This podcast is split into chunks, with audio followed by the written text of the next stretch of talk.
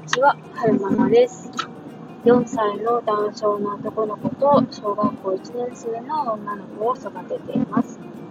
今日は2021年7月1日です。に撮ってます。えっと、私の仕事ってすごく恵まれていて、週に19時間働いて、その、やるべきことをやっていればね、あの自由にあの時間配分できるんですよ。だから、うんと、例えば月曜日は必ず、ん？週に19時間だから、月曜日お休みとかそういうわけじゃなくて、えー、今日は用事があるから月曜日はお休みだけど、その分火曜日いっぱい働くよみたいな感じで、なんか自分のね、好きなように時間を配分して、の、働くことができるのがね、すごく恵まれた環境だなって思ってます。で、今日はちょっとお昼にね、あの自分軸手帳部のイベントがあるので、それにね、こう、なんだろうな、ゆっくり参加したいなと思ったので、えー、週の前半ちょっと頑張って、今日はお休みいただいてますね。明日は午前中、母親の、えー、精神科の方に付き合って、午後からまた病院に行こう、病院じゃない、午後からまた仕事に行こうかなって思ってます。で、今日は何の話をしようかななんですけれども、えっと、今朝のね、森本先生のライブ配信、えー、息子保育園に送っていくまでの、えー、間、自宅から保育園までだいたい40分ぐらいかかるんですけれども、うん、ずっと聞いていて、なんかこういろいろね、考えさせられましたね。まずなんか6月はどんな6月だったかっていう反省をされていたので、と自分のね、6月はどんな6月だったかなっていうふうに振り返るきっかけにもし、あとは患者さんのお見取りをされた経験をお話しされてて、自分のお父さんとおじいちゃんを見とった時のね、ことを思い出しましたね。うんお父さんとおじいちゃんの見取りの経験はすごく衝撃的で、特にお父さんの時なんかは、初めての見取りの経験で、しかもすごい身内だから、とても印象的でしたね。胃がんで亡くなったんですけれども、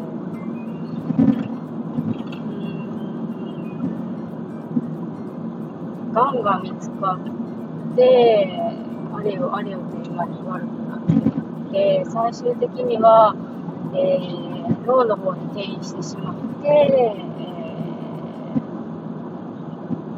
うまく喋れない、喋れないっていうか、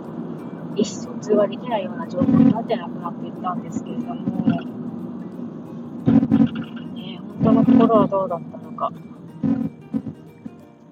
なんか、うん、意思疎通はできないような感じにはなってたんですけれども、なんか舌が下がってきて、痰が溜まって苦しそうだから、看護師さんを呼んでね、えー、痰を取ってもらうようにしたんですけれども、なんか、細い管みたいなのを喉に突っ込んで、えー、痰をね、吸引して痰の除去をするんですけれども、結構ね、苦しいらしくて、それが。意思疎通はできない状態になってたんですけれども、少ない力を振りそ絞って、そのチューブをと歯で噛んで、激しく抵抗してましたね。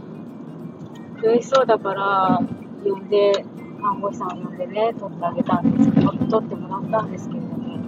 果たしてあの行為はお父さんのためになってたんだろうかって今でもね、ちょっと思い出して胸が苦しいで、なんだろうな。時々、なんだろうな、記憶が蘇るのか、そう、意思疎通ができないから喋れなくて、でもなんか、ずっとね、よいしょ、よいしょって言ってるんですよ。なんか頑張って生きようとしてたのかなと思うんですけれども、よいしょ、よいしょって言ってる、ってた中で時々ね、あの母と一緒に行った田沢さんのことを思い出して、田沢子、田沢子って言ったり、当時私がね、歯医者さん、歯科女子、歯科女子じゃないな、歯医者さんで仕事をしてたんですけれども、ね、お父さん既得だからと思って無理って休ませてもらってたの多分、気に病んだんでしょうね。よいしょ、よいしょって言ってる中で時々、歯医者、歯医者って言ってみたり、ね、あ、わかった、わかった、お父さんごめんね、じゃあちょっとね、今仕事休んでるけど、仕事行ってくるよって言ってみたり、うん、なんか、ね、その、亡くなる時の人の最後の思考ってどうなってるのかは、他人にはわからないから、もしかしたら喋れないけれども、本当のところは頭の中で思考が巡ってたのかもしれないしそ、こはね、自分のなってみないとわからないんですけど、まあ、どっかで、ね、意思みたいなのがあって、そういう言葉が出てきたりしてたのかな、なんて思いましたね。なんか、最後は、お父さんらしくて、多分、ね、家族がいるところで息を引き取るのが恥ずかしいって思ったのか、お母さん、その時は、その、その日はね、お母さんと妹が近くに来たんですけれども、あのいつもはね、病室でお昼ご飯とってるんですけど、とってたんですけど、たまたまね、その時は食堂に行ってご飯食べてこようかってなったらしくて、えー、お部屋をね、まあ、ちょっと離れた隙に、なんか、急変して、息をね、引き取ったみたいです。で、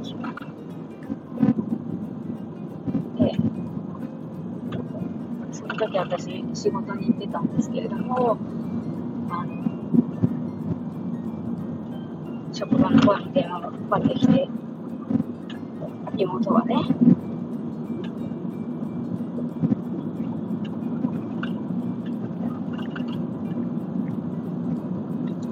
お父さん息してないって言うから、次かかるって言って、慌てて病院に向かったらね、もう体は冷たくなってましたね。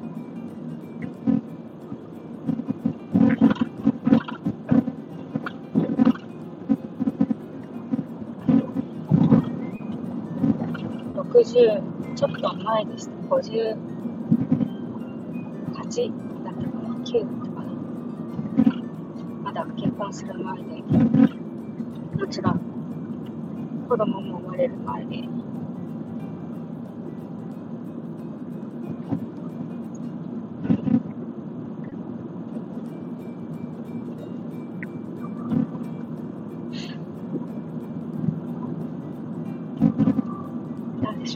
亡くなってもう12年ぐらい経つんですけど、未だに思い出すと苦しくなりますね。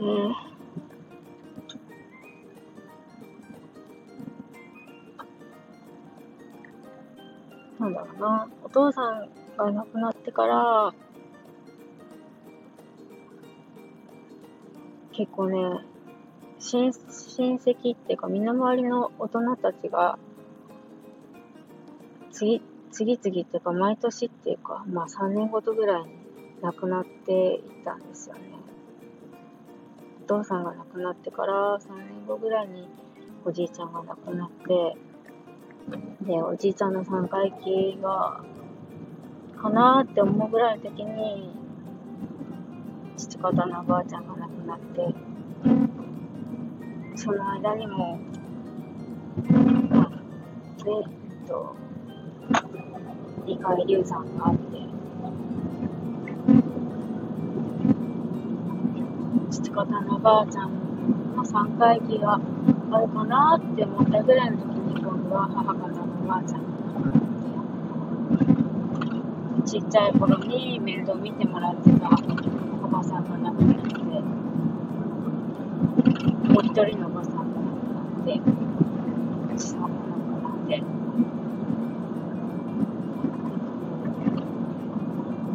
小さい時にね面倒を見てもらってた方たちが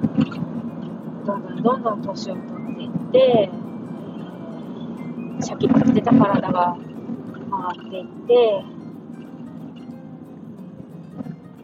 な。だんだんだんだんこう、意思疎通が取れなくなっていって、亡くなる姿を見るっていうのはね、結構苦しいなとは思いつつ、まあ、そういう世代世代交代の狭間に生きてるんだろうなと思いながら、なんでしょ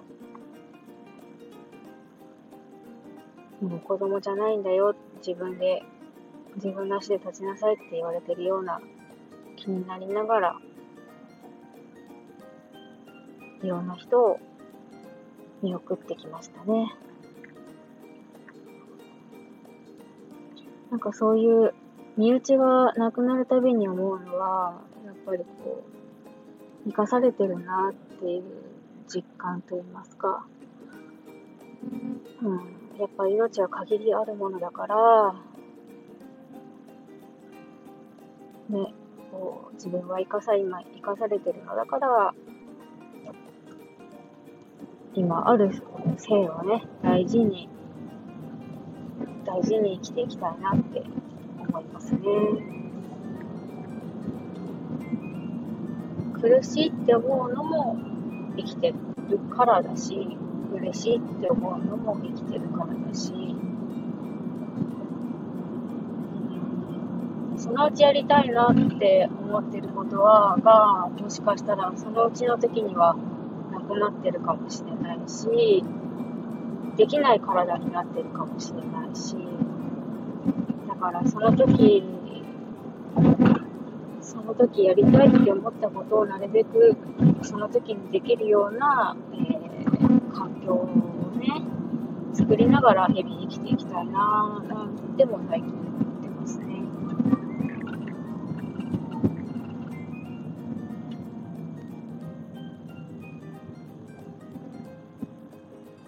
はそんな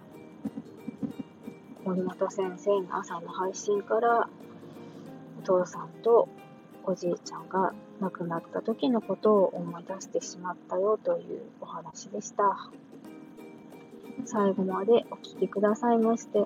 ありがとうございました。それではまた。